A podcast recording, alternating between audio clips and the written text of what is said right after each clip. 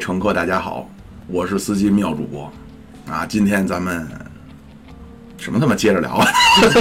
录老大哥录那什么了啊？今天呢不是我一个人，今天是有这么几位。首先隆重的介绍一下。忠厚嫖客，紫面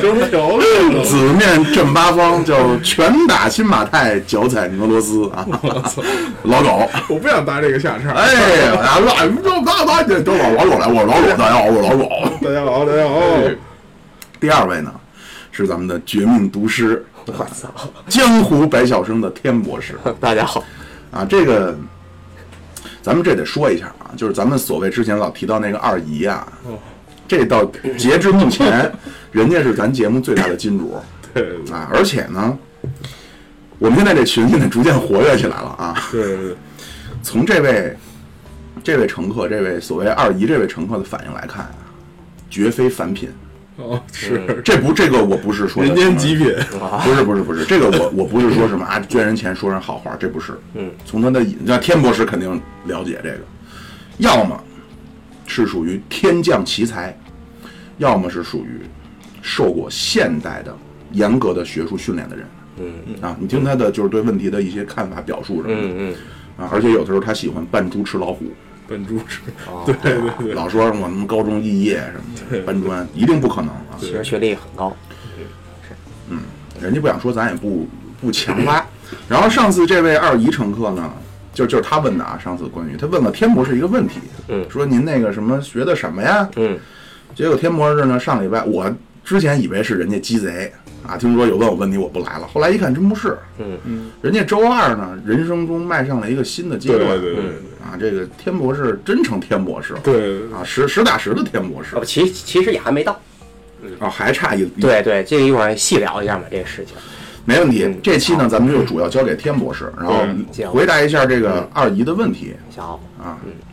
二姨问的什么问题来着？就是什么您是学什么的呀？什么您的文章在知网能不能搜到啊？SCI 啊，是这样。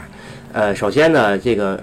学什么呢？其实之前咱们录节目的时候，应该我也说过啊，就是学的是法学。嗯。然后呢，法学这个专业呢，它下面呢还分各个部门法。部门法，部门法是一种分类，说白了就是说根据这个法律的这个属性呢，还有刑法呀、民法呀，对对对，是这样。然后根据这个来分呢，部门法来分类呢，我主要学的是刑法学，当然了，主要就还肯定是中国刑法嘛，因为在中国学的嘛，主要就是中国刑法。呃，然后呢，第它第二个问题呢，就关于这个知网跟 ICI 这个问题呢，嗯，它呢是这个。其实知网跟 I 这跟 ICI 呢是两个概念，知网呢是一个相当于是收录了咱们国家基本上最权威、最全的一个各种学学术期刊的这么一个平台。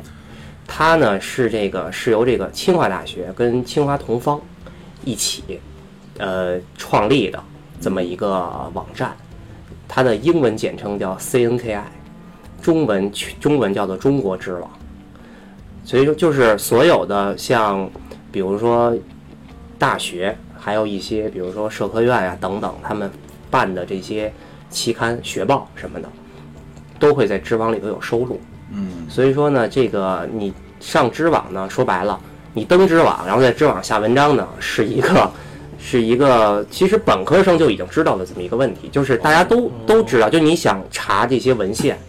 就想查，比如说像妙主播喜欢的，像政治啊，对吧？像国际关系啊等等吧，这些东西你都可以在知网能查到专业的学术文章。因为从这个最最权威的专家学者到一些呃学生，他发的文章基本上都在上面是能看得到的。就是，然后这个知网是涵盖了所有科目的吗？还是只是局限于？它是涵盖所有科目，主要就是自然科学跟人文社会科学吧。主要是这些，当然，因为我学的是人文社会科学，所以说基本上查的就是这些人文社和社会科学的这些东西。呃，SCI 呢，其实是另外一个概念了。SCI 呢，我不太了解，因为呢，SCI 它主要的是这个是理工科的一个期刊的目录。哦。呃，具体来讲呢，它呢是其实它是一个国外的一个。就是设设立的这么一个目录，它根据这个，它根据就是这个杂志里面的文章的下载量啊，然后呢，这个写作的这个人的水平啊等等，它有一个非常综合的一个评价体系。根据这个呢，它会列一个目录，能在 SCI 的这个呃收录的这个目录里面出现的这些杂志呢，都是很权威的杂志。嗯，当然了，这个主要是针对的是呃理工科，嗯，包括医学这些。另外还有一个理工科呢是 EI，也同样的也是这么一个目录。呃，工程对吧？对。但是呢，这个文科呢，我就要说了啊，文科我相对来说比较了解我就这插插一句啊，就是很多东西啊，其实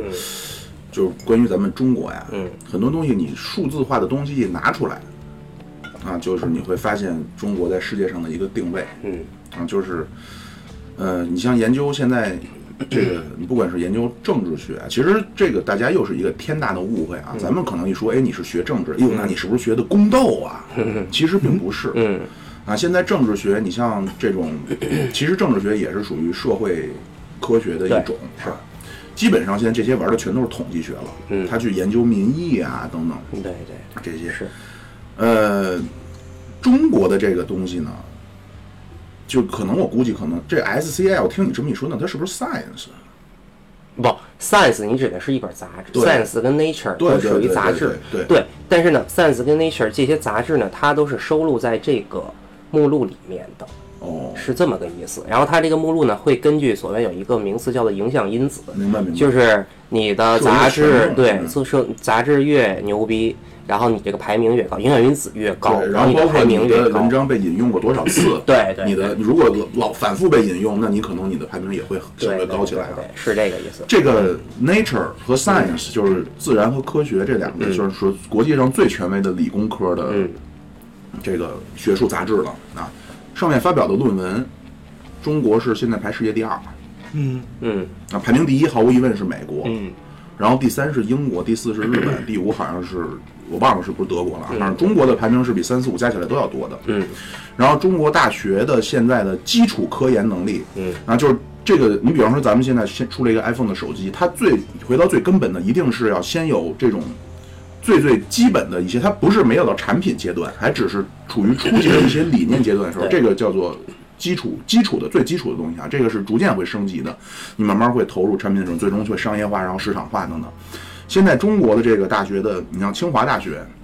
它的基础科研能力在世界排前十的，中科院排世界第二。嗯，啊，而且这个不光是大学哈，呃，中因为中科院是一个学术研究机构，包括像德国的一些学术研究机构，对，排第一的是哈佛，好像是我我记得啊，剩下其我的意思是什么呢？就是其实咱们老在诟病说什么中国大学不好，但其实真的是在一点一点在改变的。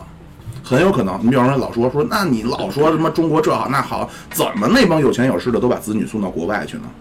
上学去呢，对吧？非常简单的道理，因为人家现在大学的教学质量，包括科研能力是比国内强的。对，但是很可能将来咱们有孩子，可能二十年以后，咱们的孩子在面临上大学的时候，那可能我在国内努努力，我上清华，可能和我努努力去把孩子送进哈佛，他所能真正受到的。接收到的知识，包括他所能得到这种人文的这种这种素养熏陶的平台，其实没有太大区别了。是这样，就是 从这个像世界大学有一般有三个比较权威的一个排名嘛，就所谓的这个 Times，还有 UQ，还有一个就是美国的一个就是一个权威机构出来的一个大学排名里头，中国现在大学的这个排名呢正在逐年往上走，嗯，而且呢，比如说前一百或者说是前三百里面的中国大学的数量也在逐渐增多。其实中国以前呢，其实说白了，中国真正的大学，它加入到这个排名里才多少年？可能也就是近二十年的时间才加入到里面。以前，以前人家也不会带着中国来玩儿，而且呢，人家的那一套东西呢，说白了，它因为它主要是英美国家的这个排名，英美国家的这个，它它的这个排名用的这些里面的这些数据，然后分析这个大学的排名啊，它的这个东西呢，其实呢。中国很多呢，其实并不跟它相符。有其实有一个很很典型的例子，就是你看，大家都知道德国这个学术其实是很强的，而且德国以前，当然德国以前的这个博士的数量曾经是在全世界的国家里是能排第一的。这就是曾经有过数据，嗯但是但是但是现在中国的博士的数量已经是世界第一了。嗯，但是但是呢，在这个我刚才所说的这个三个这个排名里面呢，德国的学校其实排名的并不高，就是同样的道理，就是德国人可能用他自己的那一套教教学的东西，然后呢，他可能希就是所想要这个就是大学里教那些东西，或者说科研的那些成果，可能并不符合这个三个三大排排名里他要求的这些数据。但人家也不在乎，对对，德国人不在乎这东西。其实你看德国，像有很多学校，像什么慕尼黑大学等等，其实在世界确实学学术圈肯定响当当去，但是他其实真正在那个大学大排名里头其实并不高，可能能到前二十、前三十，也就是这样。但是呢，你不可否认，人家学校教出来，如果你要在人家那儿读一个硕士、博士出来，那确实很强，是也是公公认的嘛。我觉得就是说，中国呢现在呢，因为它学校也多，然后呢科研呢逐渐起来了，而且中国现在呢也开始懂这些国外的所说的说是排名的要求的这些东西，或者说游游戏规则了嘛。所以说呢，中国的排名确实，中国大学的排名正在逐渐的增多跟往上提升。所以就是真正啊，你这个用学术的一些观点，或者说一些真正世界上公认的衡量的指标来看的话，中国没有想象中那么那什么，嗯，对吧？对，国是富民强，嗯是。然后呢，就就你接着说，你打断了，接着说你那个人文类的东西。人文类对。然后呢，就刚才你说到回到第一个问题啊，就是知识网跟 SCI。然后这个 SCI 呢，我说呢，主要是这个理工科的一个排名。针对这个文科，就是人文社会科学的排名呢，中国呢一般是嗯没有，它不用国外的。它中国中国呢，它它有两个自己的一个排名，一个呢是叫北京大学这个核心期刊目录，还有一个呢叫南京大学核心期刊目录。然后呢，这两个大学呢，它每年也会根据这个，呃，这些杂志的引用量，然后呢，作者，呃，下载量等等啊，来进行一个进行一个目录的一个更新。然后这里面呢，相对来说被更多的学校所公认的呢，就这个南京大学的核心期刊目录，那英文缩写为 CSSCI。呃，具具体的我不太清楚，它这个英文是怎么出来的啊？然后呢，简称为 C 刊，主要是这个人文社会科学呢，主要用的就是这个 C 刊的这个目录。像中国的大学的博士的毕业，很多大学要求博士毕业呢，不仅仅呢是要把你的博士毕业论文写好，还有一点呢，就是需要你要在 C 刊上发文章。嗯，说白就是你需要发核心期刊，能在核心期刊上发文章，这要求只是发吗？还是说你的这个发完了以后要达到一个什么效果？呃没有达到一个效果，就是你能在那上头发就可以，能发就行。能发就行。因为这个能发呢，其实已经是相对来说很有难度，门槛很高那那对，因为呢，首先呢，C 刊这个目录呢是有限的，呃，里头其实呢，真正的杂志数量呢，不是说像您想象中很多。啊。第二呢，这些杂志呢，大部分呢全都是双月刊，双月刊就是其实一年它只有六本儿，一年只有六本，然后呢，杂 一本登一篇，一本儿登一篇。博士对不起，排队。对，所以他就对，就像狗爷说，他有一个排队的问题，因为他确实少，他就出现了一个这个僧多粥少的一个问题。你不仅你想啊，你博士、研究生需要在上头发，那那些讲师、副教授、嗯，教授，人家往上提、往上走，提职称什么的，对不对？人也要在上头发文章，学校也对他们有要求。所以说呢，就相当于是老师跟学生全要在上面发。这这个情这种情况下呢，就出就出现了呢，就会出现排队的问题，甚至于呢，因为再加上这些有些杂志呢，为了提升自己的这个影响因子，他会找那些权威的老师，就是博就是博博导，或者说是那些大学者去约稿，对吧？我比如说我们这一期有一个什么什么一个专题，然后呢，可能这个专题你一般的可能博士生就没有希望发了，他整个一个一就整个一本杂志是专题，找直接就找的是可能六七个权权威，直接让他们就发文章，然后一本杂志就出去了。能蹭。比如说我跟着您，您是我的博导，嗯，是吧？您被约了稿了，我在底下，比如我负责刷个试管啊，或者我负责收集个数据啊什么的，呃，能蹭上。是这样，就是呃，文科跟理科它有一个不同呢，是文科的这个杂志呢，它它不允许过多的一篇文章过多的作者，像理像理工科？一般一般可能最多可能也就是三个，一般是两个就已经到头了。就是很多呢都是博士博导加自己的学生，这种是一个 就是相当于是一个标配吧。但是呢，为什么有些现在有些杂志呢，它不允许两个作者发呢？因为两个作者它的影响因子呢是要比一个作者要小的，相当于他在一个在可能在一个权权重上呢，一个人的独著这分量要比两个人和谐的重量是要重的。嗯，所以人家你也就比如说你是那大拿，你也不希望被蹭，对吧？对，因为很多老师呢属于这种洁身自好，所以就是说白了呢，有当然有两个两就是老师跟学生一起写的嘛，然后呢，可能老师会严格把关，就是这个水论文质量呢能到那么一个他认可的一个水平，或者他自己的那个水平。但是呢，有些老师呢，就是他不希望学生，他觉得学生可能写写不出来他能他要求的那种水平，或者他自己又不想写，所以他就不希望学学生跟他一块儿署署名发文章，哦，是这样。这这个跟老师是有关系的。这还真是，因为因为我我我也在美国多少接触过这真正这学术圈啊，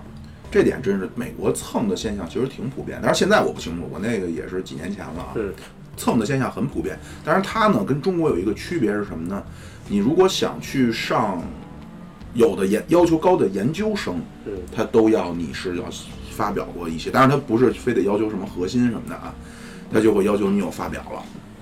然后呢，博士更是这样的，你得有，当然它存在一个蹭，你可以去搞搞关系什么的，然后你去负责其中的一部分。加个名字，对，理科呢可能就是你负责一些实验的一些操作，文科呢你可以负责其中的一章啊或者怎么样，就是因为这个很长，其实这种文章都。对理理科呢，相对来说呢，作者会多一些，因为它作者也分，比如说一作、二作、三作，甚至还有一些什么通讯作者等等啊。呃，因为理科呢，因为它很多呢是实验性质的文章嘛，你一个实验并不是一个人做出来的，它可能是一个团队做出来，那你发文章的时候肯定要。一个团队怎么着都得在上面吧，所以那可能四五个人都会在上面。但是文科呢，它更多的呢是一个理论上的一种研究，或者说呢是通过比如说调查、调查问卷等等这种形式嘛。其实他一两个人是可以完成一篇文章的，其实它也不需要那么多人共同来完成。就是这这就是一个文理的一个区别，嗯，所以在这儿。然后然后关键你说那会出现那种吗？就是这个导师他没时间写这文章，其实，然后他就找几个学生说：“你们把这个会有怎么怎么怎么怎么也给我研究好，写一个论文出来吧。在在美国会有，”然后老他会师写个名字，走一发，你知道他，你知道他难的地方在哪儿吗？其实很难的一点是，你要你要切入一个话题，嗯就咱就还是说这个社会科学类啊，就是理科这我说实话我不了解，这个呢你是要有一个非常怎么说呢，值得研究，并且他有一个直觉，就很有可能，比如他他认为这个这个现象需要研究之后，然后数据可能跑出来之后，发现没有统计学的任何意义。当然这种东西你也能发啊，就是你可能会证明发现哦，那之前的什么说法，经过现在的数据来看是没有任何意义的。这种东西也是一种学术的贡献，但是呢，肯定不如你研究出来之后发现哦，那和这个条件可能是它的统计学的意义上是强关联，和那个可能是没关联的。这种肯定是比你做完之后发现没有任何统计学的贡献是要好的。嗯老师呢，他就是说这个真正的好的教授呢，他比如说发现，比比如说我举一个问题啊，就是中国现在一个什么现象，就是共产党员对共产党的信心反而不如民众。嗯他发，而且呢，他会有这个直觉，他会告诉你，可能你从什么，你把变量控制成什么什么什么，你去给我跑这数据去。嗯嗯然后这个呢，很可能会成为这个导师，因因为这个真正的大学教授啊，也分各种类型的啊，都分木分花里紫檀，人有三六九等，对吧？有那种求，有一些教授确实不求上进，我就挂一副教授，我就教教课，拿那课教教课的钱就完了。然后平时他的生活呢，除了教课，剩下的呢，他还要去审阅其他的人。他经常会，我说的是都是美国啊，一会儿天博士说中国，会有这种糊名的文章给他发过来，就可能因为他是要评别人的文章嘛，然后他去给人家写一些简评。对呀对呀他的生活方式就是这个。但是，一些求上进的一些教授呢，他还是比如说我要写书，嗯对吧？我要去有有不停的要出新观点，尤其是这种社会科学或者人文类的东西啊，有一个非常难的东西叫做创造概念。你不能说你就在那咣咣咣说一堆，最终你要把你得出来的这些，你的数据跑出来的结论，你把它存在一起之后，你要创造出来一个新的概念。啊，就是不管你是可能你研究历史，咱们中国人一说，那你研究历史，那是不是就是像昨天我在群里边说的似的，对吧？研究历史、研究政治，就是什么？哎，毛泽东皱着眉头，深吸一口烟，然后把烟重重碾在烟灰缸里，跟周恩来在周恩来在旁边什么低着头等着毛主席说，这不是这么，不是这个，这不是学术。啊，他们是要，即便是说历史、国际关系这种相对最不玩数据的话，他也是要最后去创造出一个概念，这这叫什么什么什么什么，然后他这样，他这本书他算能写出来了。嗯嗯，啊，这个其实是一个他们这些比较。求上进的教，然后这这一本书它会有很多章啊，每一章它有不同的主题啊，这不同的主题它需要不同的观点来支撑啊。它其中一个观点，它可能会说，哎，这个问题你们几你你你你去这个问题，你想想怎么帮我去跑一下什么什么数据啊？去哪哪看？可能这个，比如说那个世界价值观报告啊，比如说什么那个中国的一些就是南京大学的北京或者北京大学做的什么什么调查呀等等，你去给我研究一下这个。是。对对，你说的这种还是这个教授本身是对这个书、对这个文章是一个主导的。我问的是有没有那种，就压根儿这个就是老师偷学生的东西去发，也有这种情况，也会有，就是少数。它主要是什么呢？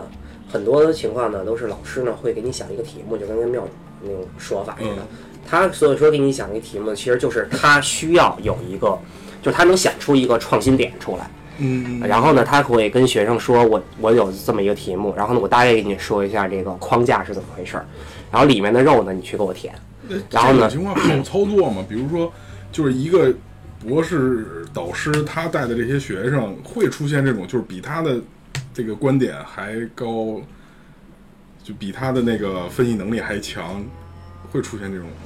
呃，理论上是能出现这种情况，但是呢，其实文科是比较难。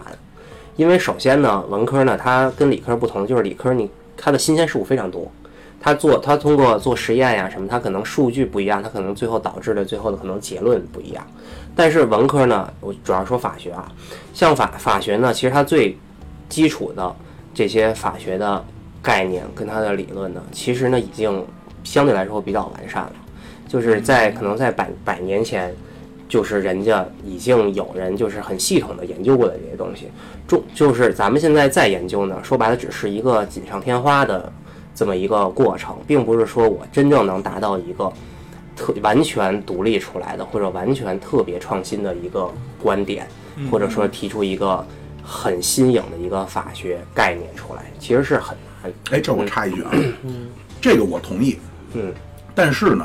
我觉得如果你想研究社会科学啊。一个非常好的机会是中国，因为从现在来看，传中国的你叫崛起啊，或者说这二十年的发展呀，这几十年的发展啊，它打破了之前西方的主流的这种学术认知，无论是经济学上的、社会学上的、呃政治学上的，它全部和就是西方的那些学者呀，他和那些中国在海外的学者呢，好多他是他为了吃饭，或者说因为。时间还拖的，他很多是亲历者，他有主观的成见在里面啊，他真的是为了说坏话而说坏话。啊，明白。但是西方的学者呢，有的有一些他是看好，有一些他也是不看好中国。他的理由其实就是他用可能上世纪冷战时候的那种研究方式，他得出结论，那就是所谓中国崩溃已经持续三十年了。嗯，年年都说中国明年就完了，怎么到现在还他妈层层的呀？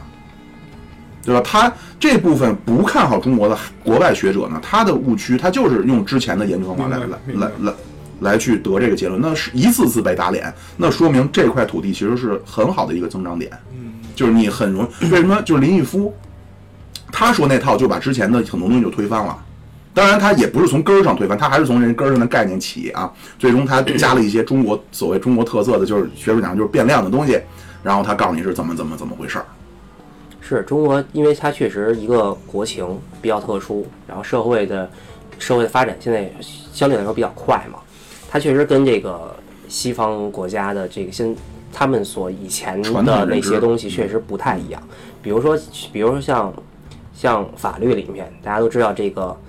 法律体系主要分为英美跟大陆嘛两个体系。然后呢，中国呢，它其实它的最根本呢是学的是这个大陆法系，也就是称之为德日体系，就是德国跟日本的法律体系。哎，这为什么叫德日啊？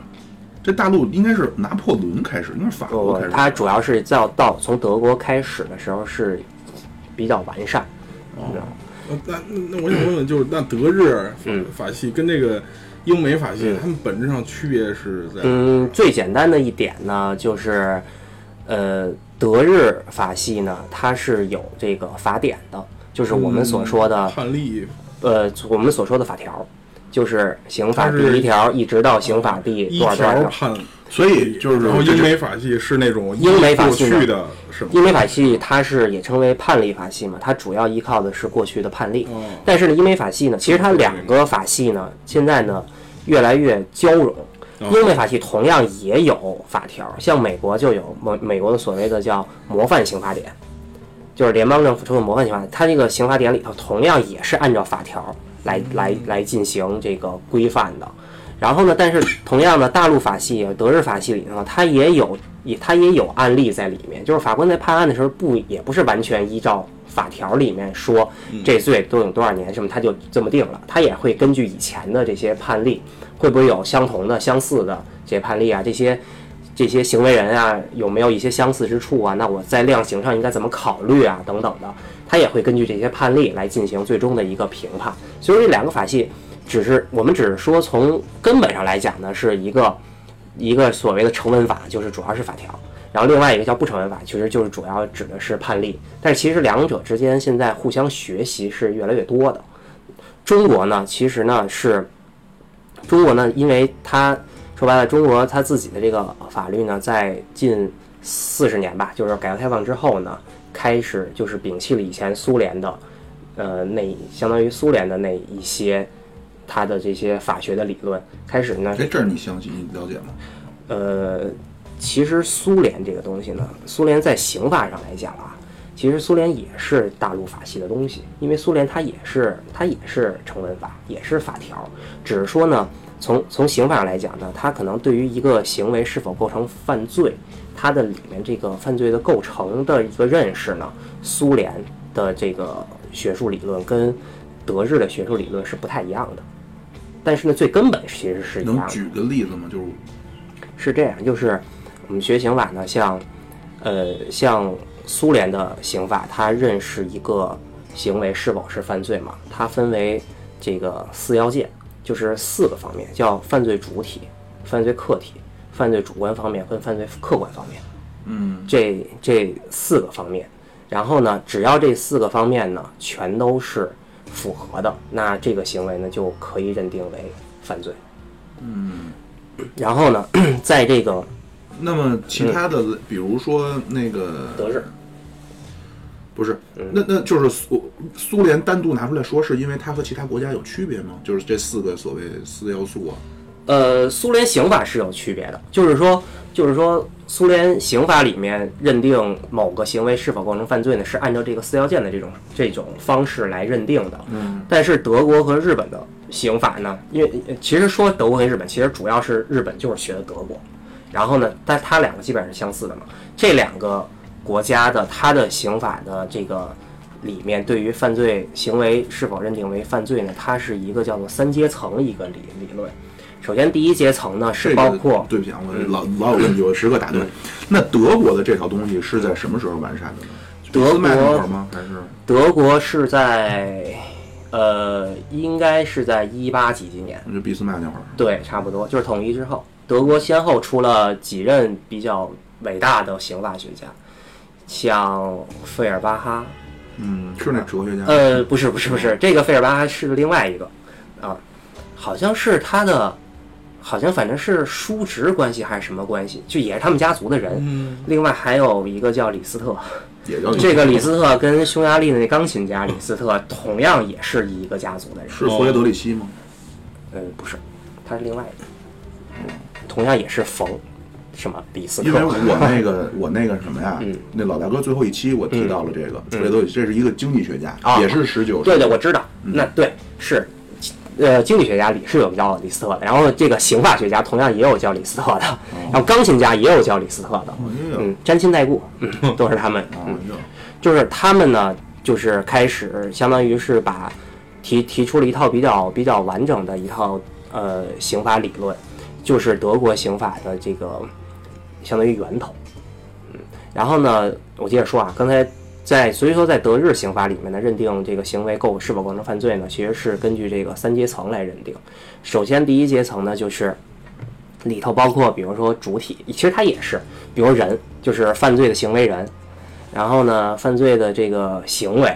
出现了什么结果等等吧，这些东西，然后呢，这些都符合以后呢，它可以认定为犯罪。但是呢，它后下面这两层呢，其实是一个所谓的叫做所谓的叫做阻却事由。就如果就是阻阻就是阻碍的阻，哦却呢就是那个呃一个左边一个去，右边一个耳刀那个哦那个去，叫做阻却事由。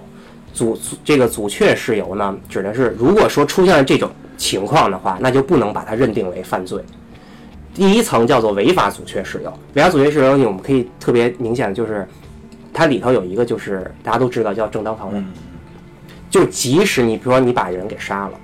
对吧？你就是你进行了一个行为，把一个人给杀了。好，我们从第一阶层来看，你是构成犯罪了，对不对？但是呢，你第二阶层，因为你是出现了一个正当防卫的情况，我们可以不把它认定为犯罪，所以它就不是违法的了，所以称之为违法阻却事由。然后呢，在在如果说违法阻却事由没有的情况下，再认定第第三层叫做责任阻却事由。责任阻却事由呢，就是一个包括年龄，年龄可能是大家就比较熟悉的，哦比如说18岁以下杀人白杀是吧？类似这种。呃，十四岁以下，中国中国是以中国刑法为例，十四岁以下是不负刑事责任的，就你干的一切的需要负刑事责任，你都不需要负刑事责任，这叫责任阻却事由。就是当你第一层构构成之后，但是呢，你违法跟责责任都没有的情况下，你这个行为才会认定为构成，就是犯罪才是成立的，才会对你进行一个处罚。那比如说，咱就拿正当防卫这例子来，比如老狗现在要杀我，我夺刀反杀。嗯对，那这个用苏联那种判的方式，对，我也想知道，如果苏联那如种这个就是一个诟病的问题，就是它它是这样，就是很多人呢质质疑，就是很多现在的一些呃中国的刑法的学者呢质疑苏联的这个四要件呢，主要质疑的就是在这点上，因为呢，呃，因为呢，其其实呢，如果按照四要件来讲，我们可以看啊，犯罪犯罪主体就是说白了就是行为人，嗯，然后呢，这个犯罪犯罪客体呢，主要指的是这个被被弄的那个，被搞的那个。对对对，犯罪的这个出现也，它也有一个被害的对象嘛，嗯，对吧？然后呢，犯罪主观方面呢，其实主要是指的是一个心理活动，你你是故意啊，还是怎么着啊，对吧？是不是这个意思？完了以后呢，还有一个犯犯罪客观方面呢，其实就指的是你的这个行为，客客观的这个行为。按照常理来讲呢，其实正当防卫呢，它这个四个要件呢是都构成的。嗯，你会发现你，首先是你杀了这个人，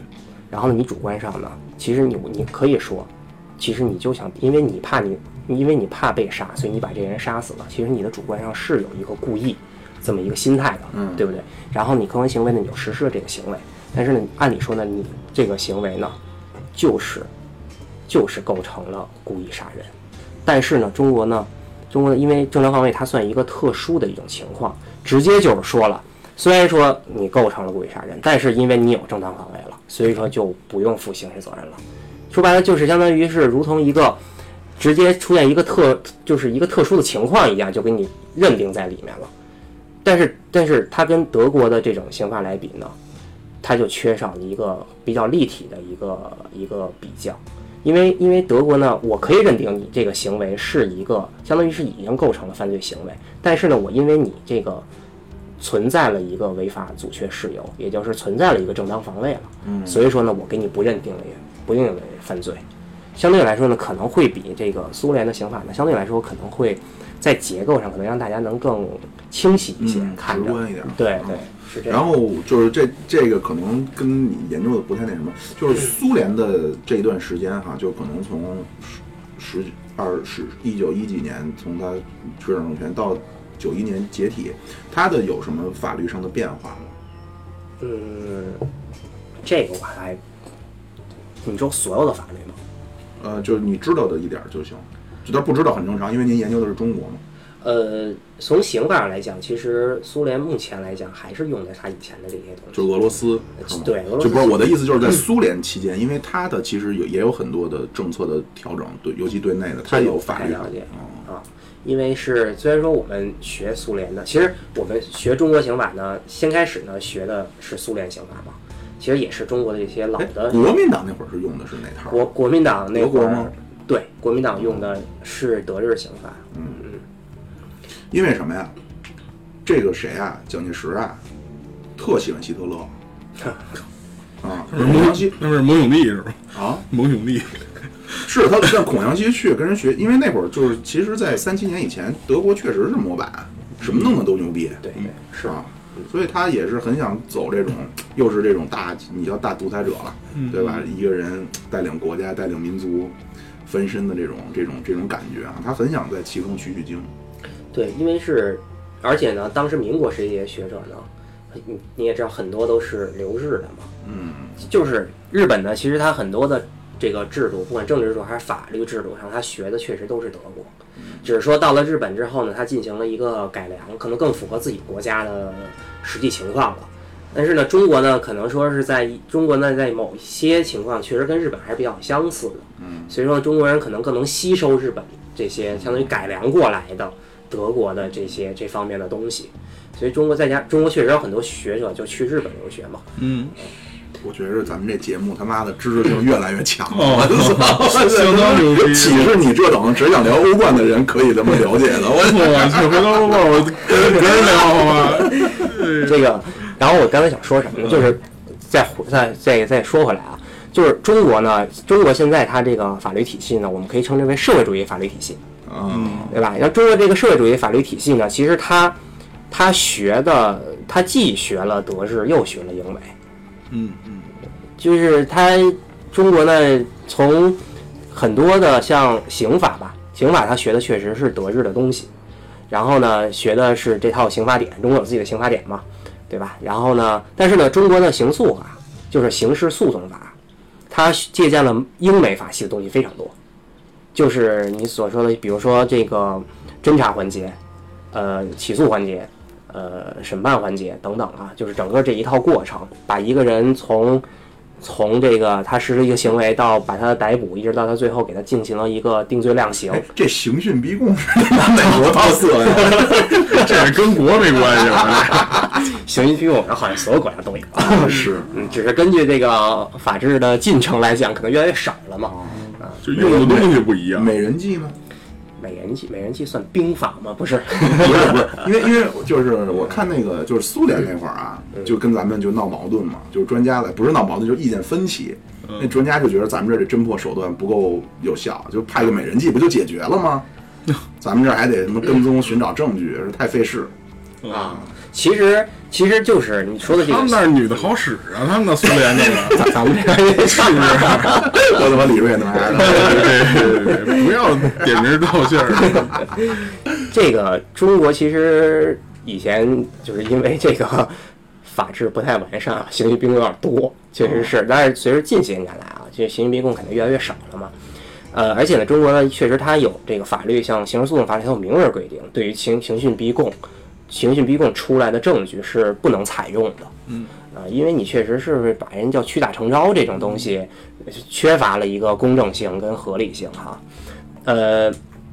但是呢，刑讯逼供呢，其实呢，它也是，它也里面呢也有一些条件，比如说呢，它有一些就不属于刑讯逼供，像刚才妙主播说的，假如说是出现一些诱惑，或者说说是一些欺骗。什么钓鱼等执法等这种手段，哎，对，其实这种手段出来的证据呢是还是可以采纳的。就中国在这一方面还是有一定的通融性，但是你要是真把人给打一顿，或者说是一直用强光不让人睡觉，等等，或者不给人水喝、不给人饭吃什么的，那这种就是典型的刑讯逼供，那出来肯定是不行的嘛。但是但是你可以跟他说，你把你老大供出来，我们就给你减刑，是吗？这个这这个确实是这是真事儿，这叫对这这就污点污点证这这就算点欺证骗嘛，但是其实是可以的。不，其其其其实你说那个，其实你说那个呢，是真的，并不是欺骗。哦就因因为对，因为中国它这个刑法里头有立功这个环节，就是立功呢，就是你真的如果说你是一个犯罪集团的一个特别次要一人物，然后你把你的自己老大给供出来，知你知道自己老大在哪儿什么的，完了以后呢，你那你算是重大立功。嗯，对吧？你因为你比如说是一个特别特别重大的一个这个犯罪集团的话，你真的能把老大给供出来，然后最后他们侦查机关把老大给抓到了，那你真的是重大立功。重大立功那是可以减刑的，嗯，啊就我也不求减刑，我就想求个美人计。我呃，那就得是公安机关了。这个 哎，那如果就是那如果这事儿上骗了他呢？比如说我我你把你老大供出来，我给你减十点，你就蹲一个月就行了啊，这明显这个确明显出这个确实是算欺骗了嗯，因因为呢，你审呃侦查机关你不不可能知道最后说白，按理论上来讲，你不会知道最后审判机关就是法官最后能判处他多少年，因为他有一个综合的一个考量嘛，对不对？但是呢，我确实可以用这种方法，就是说我给你，比如说你供了，呃，你你就减。你就减，你就减十年，就就哦就这个意思吧。然后呢，我供了，但是可能我最后可能只减了三年。三年啊但是呢，同样这种这种证据是可以采可以采用的啊，就是我只是言语上的一些挺人道的了。你这你知道那苏联那会儿那内部那大清洗，嗯，就是这，就跟你说的似的，说你你只要说他是反革命，你说他有什么什么证据，我就你就没事儿。结果他们俩人一块儿枪毙，就这种事儿太多了。是是，就是说就是所谓法治文化还得需要更加进步嘛，就这样就是。然后我我还有两个问题啊，第一个问题就是那天博士，你像你作为一个就是属于很专业的了啊，那你看咱们的一些电视剧，你会觉得什么地儿有一些破绽吗？就你比如说有的人，他可能我看历史剧觉得什么都假，或者我看抗日剧就觉得都假。你比如说看咱们的一些刑侦片儿，或者是看这种法律片儿，你觉得有什么地儿有有有有什么非常不符合实际情况的吗？嗯，两方面吧，就是像法律一样，就是你看像刑法是就主它刑法是属于这个。呃，是一个相当于是一个实实体法，其实主要就是主要研究的是这个行为最后它怎么认定，然后怎么变成最后以多少年来判什么罪名等等吧。然后呢，还有一个刑事诉讼法呢，主要是一个过程，呃，就是讲的是整个这个侦查到审判一个全环节的这个问题。看连续剧呢，比如说你看这个警匪片儿，或者说一些那些就是就是这类的重案六组啊，对这些片儿呢，其实你如果学刑诉的人，我觉得可能会看出更多的破绽来。假如说，比如说你把这人，呃，羁押了，然后你在多少多少小时之内，你就是按照刑诉法规定，你必须得在多少小时之内必须要进对他进行一个审问。审问的话呢，你必须要给他进行全程的录音录像。如果说你在多少多少小时之内你不给人进行审问的话，你必须得释放人家等等吧。就是其实就这些细节上，如果说你研究的非常深，你是能看到，就是这个这里面这个电视剧会有一些问题的，就跟你看历史剧，你研究历史的人看历史剧同样，就是各种 bug 会有这种问题。然后呢，还有呢，或者说呢，就是这个犯罪行为呢，它明明呢可能是有一个，比如说可以减可以可以减刑的这么一个。呃，这么一个相当于条件，但是最后他没有没有减刑，可能判出来呢是一个很重的一个结果的话，可能在电视剧里可能体现出来了。但是如果说你要是学了一些专业的东西，你可能觉得根本就不可能这么判，对吧？他他也是同样也是这个道理。有具体例子？我不怎么看中，国的算了，好。第二个，我给你说一例子，就是那大曾那枪老放手包里，我就觉得挺梗的。可以这样你知道重案六组那大曾吧？啊大曾没事老拿一手包，啊？那他妈枪哪有放手包里的呀？那不让人一一一顺就给顺走了。对配配枪枪是确实那都得随身带着配。配枪确实是有要求的啊。这个当然这不是法，就是可能他有警察，比如有专门的规定就是你怎么配枪什么的，就这种他是有专门规定的，他的。枪搁手包里啊？那李成儒演那大曾 没事老拿一手包到处溜达去。啊，嗯，我第二个问题就是刚才之前耿主播说过，说那个什么绝命毒师这个嗯，啊啊，啊，这是怎么回事呢？你说这个区域是吗？不是啊，就是说你啊，说你还研究制毒贩毒，啊，不不不，不是是这样，是这样，就是没没套出来啊。啊，节目主持那我听到了，是因为就是在刑法刑法里头呢，分为很多很多罪名哈。像我们呢，嗯，一般呢是着重会研究一个一个罪名，我呢主要是研究这个毒品犯罪这块儿。嗯啊，呃，刑法呢就是三百四十七条到三百五十七条，啊，这这这些毒品的罪名。然后呢，制毒呢，这个化学工艺呢，我确实不会啊，这个我确实不会。我要学文科的，我确实不会这其实可以这些东西。，咱其实可以聊聊，就是说在中国，嗯就是说怎样算作毒品，这个是怎么界定的？是说它成分，比如我成分里含什么成分就算毒品，还是说是它达到效果给人置换就算毒品？中国有自己的一个毒品目录，哦嗯，毒品录在在这目录里，那要是对研研制出来新的东西，对它这个东西不是发展很快？是有这个问题，就是现在因为，呃，像传统毒品大家都懂，就是比如从罂粟里面提炼提炼的海洛因，然后呢，还有一些这个化学合成的毒品，像冰毒，这些就其实都已经算这个传统毒品了。然后现在更多呢是一些新型毒品的出现。其实呢，它同样的是可以给人就是以前的传统毒品的给人的那些感觉，比如出现致幻、呃亢奋等等的这些情那况啊。笑气算吗？笑气现在就是有争议嘛，这个东西。其实就是氮气，对吧？对对，哦，就氮气吸多也能置换是吧？啊，就都没看那留学生就在那儿吸那个，然后就学校说您就别上课了，都失禁了，就人就跟废了一样。就一进那宿舍里边，整个人就瘫在床上，就跟软泥相仿，动不了，然后大小便失禁。嗯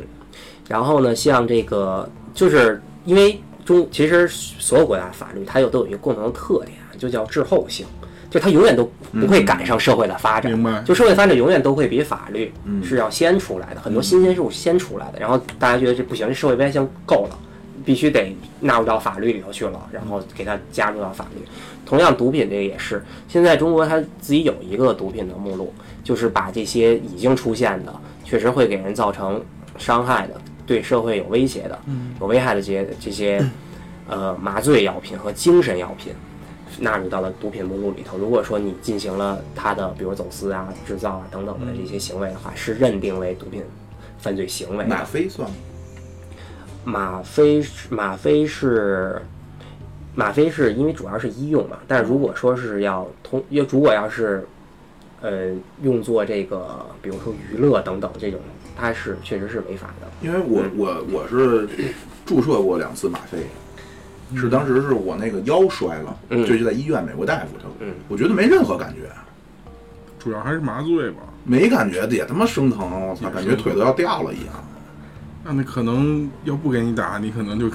不是，因为我我 之前更厉害没有打嘛，就我我一直就觉得没，我就觉得这干嘛呢？这玩意儿齁贵的。是，其实很多东西，其实毒品大家都懂，就是毒品它有一个成瘾性在里头，就你吸完以后啊还想吸。就哦，我知道了。他当时问我说：“小伙子，您抽不抽烟呀？”我当时为了维持我们中国人好形象，我说我不抽烟，所以他可能给我剂量不够。啊，那有有可能，嗯因为吗，因为吗啡这个东西确实一个是对它可能会吸的越来越多，像毒品就是嘛，你可能吸一点儿不够，然后呢可能再加量等等，然后最后对人体造成一个损害，它有一个成瘾性这个东西。但是呢，其实呢，我想说就是毒毒品这个成瘾性，现在依然也有争议啊，因为通过实验来讲，像大家都。说的这个大麻，像刚才之前我听耿主播也说过，就是 说我曾经就是研究过大麻这块儿的嘛。大麻它就是一个典型的一个例子。其实吸大麻并不成瘾，哦吸大麻就是从这个实验的角度，从医学或者说从这个生物啊等等这些角度来讲的话，其实大麻是不成瘾的。你会发现很多美国人就是年轻的时候都会吸食大麻。叫我给你讲讲吧。要我肯定是荷兰荷兰吸大麻是合法，荷兰吸大麻合法，但是荷兰的大麻只卖给当地人，只卖给本国人，他是不卖给游客的。我来现身说法一下啊，这个有关的公安机关不要找我，我他妈真不上瘾哇！这是发生在我在美国上学的时候，啊，当时一个，这也不是跟大家想象中的似的，是那种是特好的一孩子，你知道吗？学习特别好，打篮球、健身，就是特别好的一中国孩子。然后当时呢说的，妙主播 那会儿还没叫妙主播呢，妙妙主播那个说要不要那什么一下？然后我说操，这他妈玩意儿你还是吸毒啊？飞个叶，他说没有，飞一个什么？飞叶，哦，飞叶儿。对。然后他说他说没有，然后呢，他说反正你要来，你随时你跟我说。他说他呢当时跟一越南朋友，他们当时还住在学校宿舍里呢。而且学校宿舍是明令不许抽烟的。嗯，所以这儿我也可以跟各位推广一个方式，他们当时怎么去搞这个东西呢？怎么在宿舍里边抽呢？他的这个，他自自制了一个过滤器，非常简单，一卷手指，中间不是一空桶吗？手指撕了撕了点之后，塞到那空桶里，然后在空桶的塞那团里边喷好多香水儿。你每抽一口，然后从那 往那桶里吹，出来气儿就是香的，就完全闻不出有那个味儿你。看，这就是美国学生，这要是中国学生，给看门老大爷塞两瓶儿，然后屋里就无所谓了。是为什么刚才天博士说这个我不意外？因为后来我是在网上做了调查了，哦确实说是不上瘾。对，后来我一看，我说这，那我就去试试去吧。这是我可能是过的做的相对比较出格的一件事儿了啊。然后我就到那块儿，然后我就说这他妈什么感觉？他说你就看吧。他说可傻逼了，因为当时那越南孩子呀，他他跟我说那越南孩子每次就是弄完他反应特别大，他说你你反正你别笑就完了。我说行，然后就拿出那个他妈那种玩意儿，他们怎么怎么卷就轮的卷跟，卷烟似的嘛。然后就而且还是哥仨，其实说也想起来很他妈肮脏啊，就有点像咱就咱们也没有啊，就可能有那种高中抽烟的孩子在厕所里一根烟哥几个轮着嘬那种。电影里不都那么演吗？哎，我们当时就是卷了他妈的两根儿，然后仨人轮着嘬的。我呢，我特别讨厌失控的。为什么我喝酒特别不愿意喝成曾明老师那样？就是我非常不喜欢失控。对对，明白。那俩不，那俩其中那中国那哥们儿啊，就是在那儿哎 就那种傻笑，你知道吗？哦，他真能吸成一那样。看就劲儿就上，就在那 哎就那傻笑。越南那哥们儿啊，把火点着了，就因为美国宿舍是有有有带一厨房的，啪把那火点着了，就跟一傻逼似的盯着那火，你知道吗？就一动不动那儿盯着那火。然后我当时什么感觉？就特别像第一次抽烟，哦，就想有点有点上头，特他妈晕。对，他然后有他有一种恶心的感觉。对，我就非常讨厌这种感觉，我不喜欢那种完全就我这人失控了那种。嗯然后反正就是这么一个感觉，我以后就再也没抽过了。但是很多还就我知道的哈，因为那个我们那会儿开过去还得开不不近呢，到科罗拉多那儿能买着。他们专门有的孩子就为了去买这个这个去开到科罗拉多去买点这个。嗯，是，就是大麻呢，其实大多数国家还是把它认定为是毒品的，是一个违法的。它是对健康不利是吗？对它身体不好是吗？还是对，就是大麻就称为软性毒品。第一呢，它不太跟其他就是传统毒品不太一样，就是它可能成瘾性呢并不高，呃，所以它就是软性毒品嘛。呃，但是大麻它违法呢，主要是在于呢，很多人拿大麻当做一个跳板，就是他哦。抽完大麻以后没感觉了。觉得不爽了哦，然后他就去尝试一些新东西去了，可能他就会尝试吸冰毒了，就是这种情况。哦。啊，他可能追求更刺激的一些这个，就是这些毒品了。像大麻呢，它确实你可能第一次吸，它可能会有一这个恶心啊，或者说一种很眩晕的感觉，嗯。甚至出现幻觉呀、等等。他可能抽多了以后也就没有什么习惯了习惯了，然后他就去改抽冰毒了。但是，一旦抽到了冰毒这种毒品的话，那就完全性质就不一样了。啊，冰冰毒呢，因为冰毒的这个根据实验的数据来表明，冰毒的这个刺激性是极强，就是它给人的感生理上的那种刺激是非常非常大的。就是据就是按照实验的说法呢，就是它的这个给人带来的快感啊，是这个是是性高潮的十倍。我操，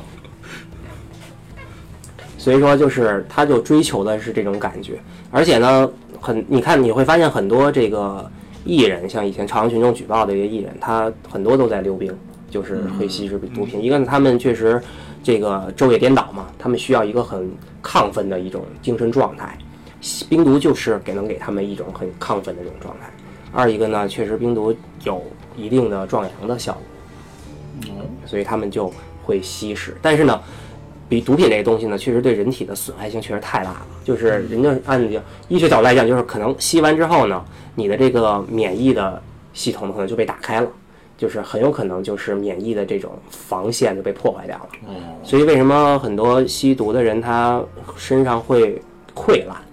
或者说是会有各种的一些其他的 对，或者说会有一些就是呼吸道啊等等的这些疾病会侵入到体内的，就是因为它的免疫系统被破坏掉了。哎，我看到一种说法，说是其实毒品是提纯的越高，对健康的危害是越小的。嗯，现在毒品提纯其实都很高。哦，因为现在美国他们也在讨论说这个 是不是要，它不光是合法化了，好像我我记不清了，好像是西雅图州，就是不是那华盛顿州，就西雅图西北角那个那个那个那个州，它好像是说有免费，就比如说我说我吸毒，我上一地儿我就能领着，就已经不是说要花钱买了，因为在他们我不知道中国怎么算啊，在他们那儿看来呢，犯罪的是那个。卖你毒的人，或者说引你上钩的人，你真正你已经堕入这块了，您就是一个受害者了，相当于。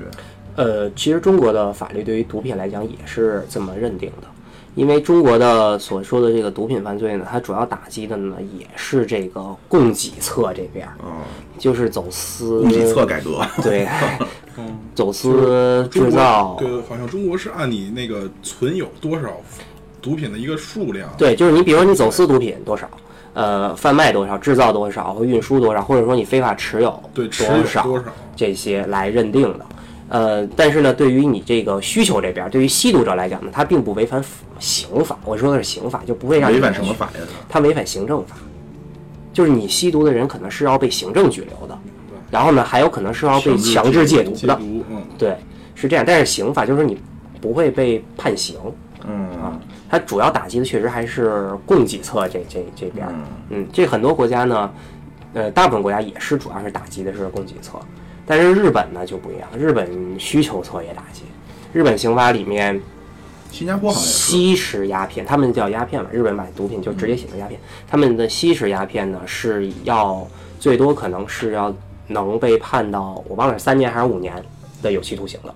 就是他们吸食毒品也是会判被判刑的，嗯。挺好，嗯，就是这样，嗯，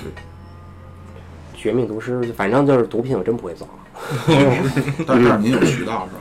吧？没有渠道，不是是这样，这个毒品的其实很多毒品的原材料，呃，你说我这样会不会算传传授犯罪啊？就是这么说吧，就是你看新闻就会看到，嗯，什么麻黄碱，对，像药店现在你买康泰克。就这些带着这个伪麻黄碱的这些药品，都基本已经不再是 OTC，就是不是属于非处方药，不是说你想买多少就买多少。哦。它因为曾经有一个案子，就是中国人在药店大量的买入了康泰克呀或者白加黑等等的这些带着伪麻黄碱的这些药品，然后呢走私到了澳澳洲，然后在澳洲呢提炼出了可以提炼出冰毒出来。嗯但是它每一粒每一粒这种感冒药，它的这个极极极微就是它的这个含含量，但架不住它走私的多嘛，所以它做出的冰毒确实也是能做得出来的，这是就是能看到的案例也是，所以说现在就是带有这种东西的药是其实是被严格把控的，是不允许你大量购买的，嗯，深了，但是呢，怎么提炼我就不懂了。这个东西，这确实得需要真正学化学的人来。明白，因为曾明老师，曾 老师弄一个人工智能体 哇，科学怪人。曾经也有一个案例，就是我忘了是南方啊，湖南还是哪个大学的一个化学老师，他就被称为中国版的《绝命毒师》。你看过《绝命毒师》吗？我没看过啊，《绝命毒师》就是《绝命毒师》，就是简单的讲的就是一个高中的一个化学老师，然后因为就是家庭贫困等等原因嘛。然后他就走上了一条制毒的路，他就是买这些，其实就市面都能买到的这些原材料，然后呢，在他弄了一辆车，然后在里头就开始加工、提提炼、制造冰毒出来，然后从此就变成这个制毒贩毒的大佬了，就这么一个故事。其实，呃，就就是中国也有一个很中国版的绝命毒师，就是他也是大学的老师，然后他也是在实验室里头开始提炼冰毒出来，然后卖。这玩意儿冰毒大概怎么卖啊？多少钱一斤啊？这 这个分地方，这个东西大概呢？一克几百块钱吧，都有可能。呃，这一克大概是它够嘬几口的呀？那就得看人了，这东西。然后嘬是 就是最狠的，就是直接注射，对吧？呃，有注射的，对，也有吸的，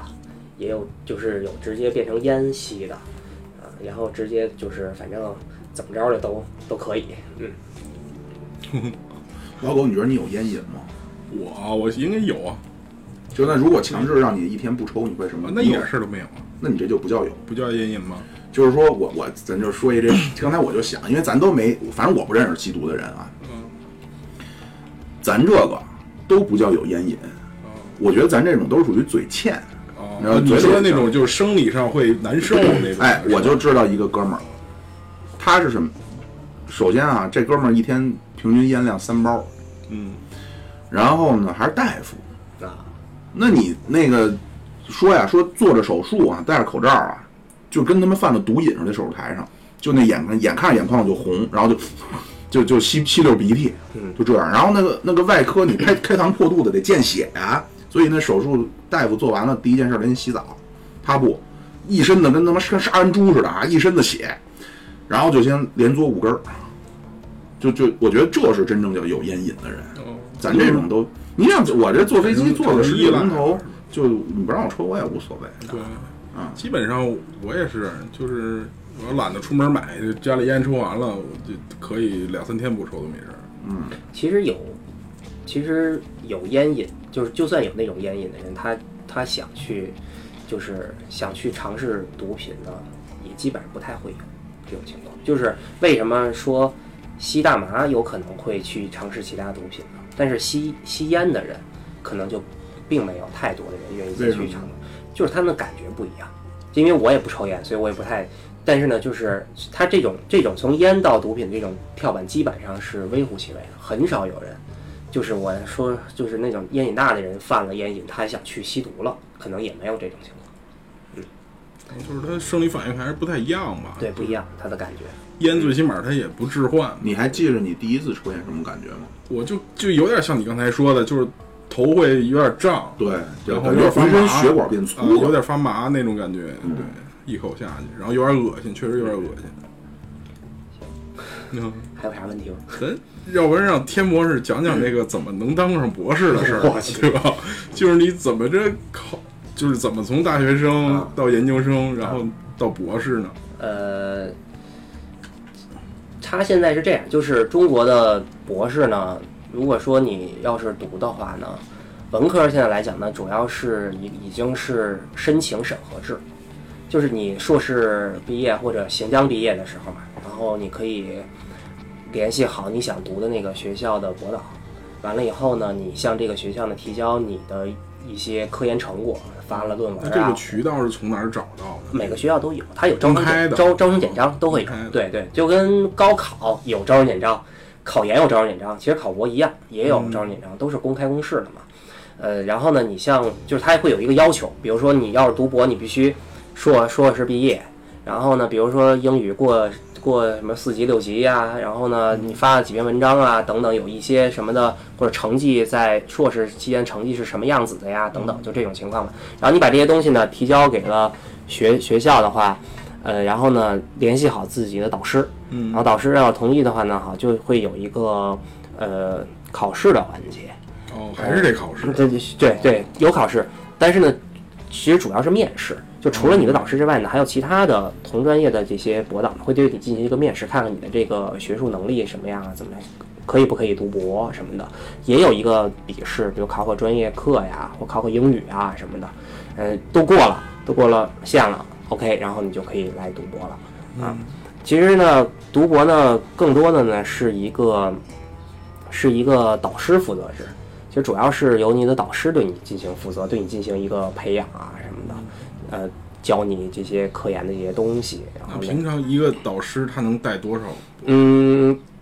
呃，文科可能一年大概一到两个吧，哦，啊，就这样。可能工科可能稍微，理工科可能稍微会多一些，但是一般不太会太多，因为确实也比较耗费导师精力。这个那它基本上就是它是一个宽严严进宽出这么一个方式。呃，就比如说我一个导师带俩学生，我基本上这两个学生都会最后到毕业，是吗？嗯，现在来讲的话，就是今年有点特殊嘛。从今年开始，因为年初的时候这个翟天临这个事件，哦，之前咱们不节目还想说这个事情来着嘛？翟天临这个事件呢，就是导致中国这个学术圈就动荡了，就是把很多的这些潜规则呢，相当于是已经浮出水面。像一些比如说学术的一些黑幕啊，学术的这个就是打假呀，不不学术不断。就我咱们说说翟就翟天临这个事儿啊，嗯就能就是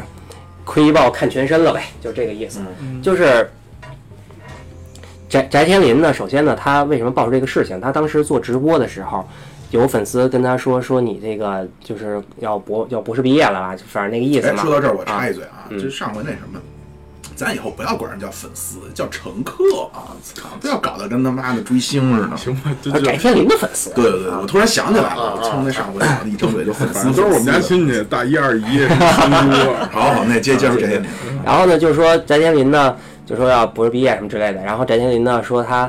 等他真正要博士毕业的时候呢，就是再给大家汇报等等吧。完了以后呢，有粉丝就问说是知网是什么呀？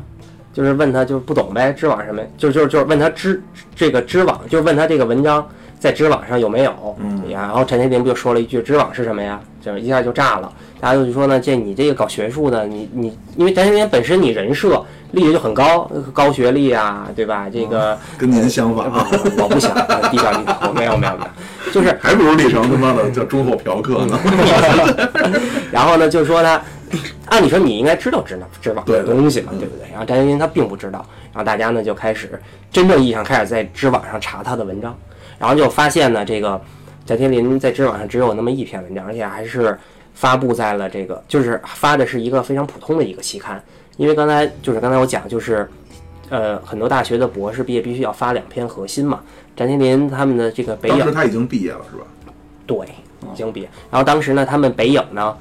按理说按电影要求也是两篇核心，但是翟天临呢只有一篇核心，不是不只有一篇文章，还只是还只是一个普通文章，而且关键是那个字数呢只有四千多字。然后呢，网友呢就还给他弄了一个。这个知网的查重就是查重复率嘛，然后发现这重复率达到百分之四十多，就四千多字里有两千多字都是跟别人的一篇文章是相重的，啊，就相当于就是基本上抄的别人的文章。所以说呢，这个就把翟天临这个人设呢就给搞崩了，啊，就是从此呢就说这个中国的这个到底这个里边 有多少水分在里头，怎么他没按照北影的要求，怎么就拿到了这个博士的？哎，我又查一句学位嗯为什么知网不能自动查重呢？就是我觉得像这种东西，你你发上去之后，它应该自动会给你，比如你这文章，比如超过百分之十，它叭叭叭就会出现预警或者因为知网是要钱的查重。哦，那既然这个知网是背后是谁呢？是国家吗？其实是这样啊，知网呢，其实我跟你说了，知网它是清华大学跟清华同方办的，哦，对，它其实算一个企业了，已经是。但是呢，因为就是国家对它有一个鼓励，所以它现在变成了中国就是最大的一个文献数据平台。同时呢，它基本因为它很全嘛，它收录了基本上最最全的这些杂志跟文章在里面。它自己呢有一个查重的系统，就是你想查重呢，你把这个你自己文章呢上传到这个知网这查重系统里头，然后它就会给你生成一个报告，就是看你这篇文章跟以前的哪些文章就是有一些重合的地方。由于现在就是因为技术越来越进步嘛，它可能查的这个越来越精准了，不像以前可能比较模糊嘛。现在查的越来越越精准，你一句话会有重复什么，它都会给你标明出来啊。它就通过这个来为什么不能？我的意思就是说，尤其像国家在背后也鼓励这种啊，我鼓所谓鼓励，那不光是说那什么，可能是不是有点钱上的鼓励啊？你就给他每上一篇文章都给他自动跑一遍，不就完了吗？你像这种东西，就相当百分之四十的东西，按说就不应该出现在上面啊。知网它通过这个来盈利啊。就是你你想查重，你想在知网上查查重，你是要给知网钱的，多少钱一篇？呃，几百块钱。嗯，它根据字数的关系，比如说一万字多少钱，十万字多少钱，它是有字数的明白了关系。对，知网就通过这个挣挣钱嘛，嗯啊，所以说呢，然后这个事情呢就越闹越大，就导致呢，就是 今年的两会的时候，国务院政府报告里专门提到了关于学学术问题，就第一次把学术问题纳入到了一个国家最关切的一个问题里面，所以就所以呢，就整个开始呢，学术的这个一过程呢就开始要严格把关，从入学到毕业都严格把关。嗯，所以说就像刚才狗爷说的，就是大家都觉得可能是一个宽进严呃严进宽出的这么一个人本身就很少了，对，但是现在现在等于严进严出更严了，对对。嗯，其实这是好事儿。对，是，就是希望就是通过这个，能就是去掉一部分吧，嗯就是能让学术圈可能更 更清澈一些。嗯啊，对，我我是就是说，就咱说回这个翟天临这个事儿啊，嗯，就是这人肯定是我，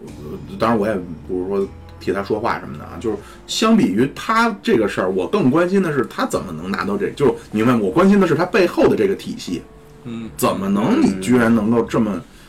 就是我觉得就是说，你说你想造假找个枪手，你大概你也得知道怎么回事儿啊，这完全就是甩手掌柜了。就他我估计可能是花了钱了或者怎么样，就完全什么都不管了，这太过分了！我操，这然后这这还搁一边儿，关键是他还能拿着，这个这个我感觉，因为他娱乐圈可能跟他只是借用了一个学术圈给他加这么一个，对，那就是说学术圈怎么会他就能就你明白吗？就你比如说那个，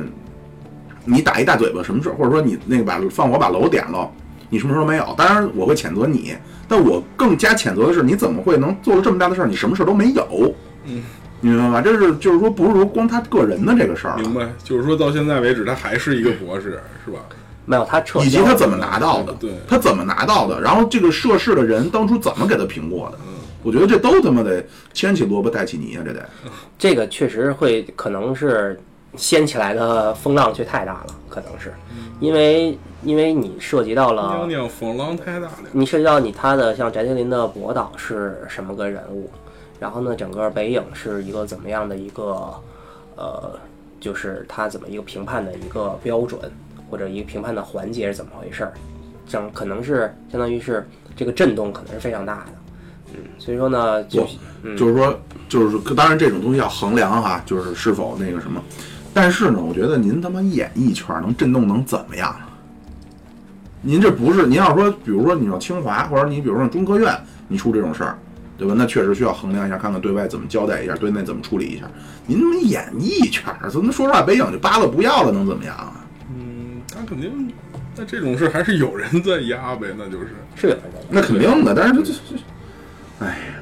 所以说呢，就是也现在也就风平浪静了呗，也过去了这个事情。嗯，只是说国家相对来说比较重视这个事儿了。然后呢，这个所以说呢，这个毕业呢，就是我刚才说的，不仅仅是两篇发了两篇核心嘛，然后呢，你的毕业论文它的这个整个的审查呢也开始严格了。嗯呃，像一般情况呢，学校就是对你这毕业论文，你写完之后呢，你要申请要毕业嘛，呃，首先他要会给你进行一个查重，就是这个学学术查重嘛，看你到底重复率是不是很高啊，对不对？你必须得到达学校要求的那一个百分比之下才可以。然后呢，进入到后面，就是如果你查重通过之后呢，进入到一个所谓的这个盲审环节，或者叫外审环节。盲审呢，就是说你打印论文完了以后呢，你的名字跟你导师的名字都要隐去糊名。对，其实就跟匿名判卷一道一个道理。而且它是外审的是并不给你学校老师外审，外审呢是送到校外，送到校外同专业的这些博导对你进行的论文进行评审，然后他们会给你一个反馈是同意还是不同意，给你几票通过什么之类的，你必须得到达一个多少票通过，然后你才能进入到答辩。然后答辩的时候呢，答答辩这个组的老师呢，也不仅仅都是校内老师，也有校外老师也会来。然后呢，他们也是有通过多少票，你才可以通过答辩，最后你那个答辩时候的题目是什么呀？方便说吗？就是关于毒品犯罪的这个题目。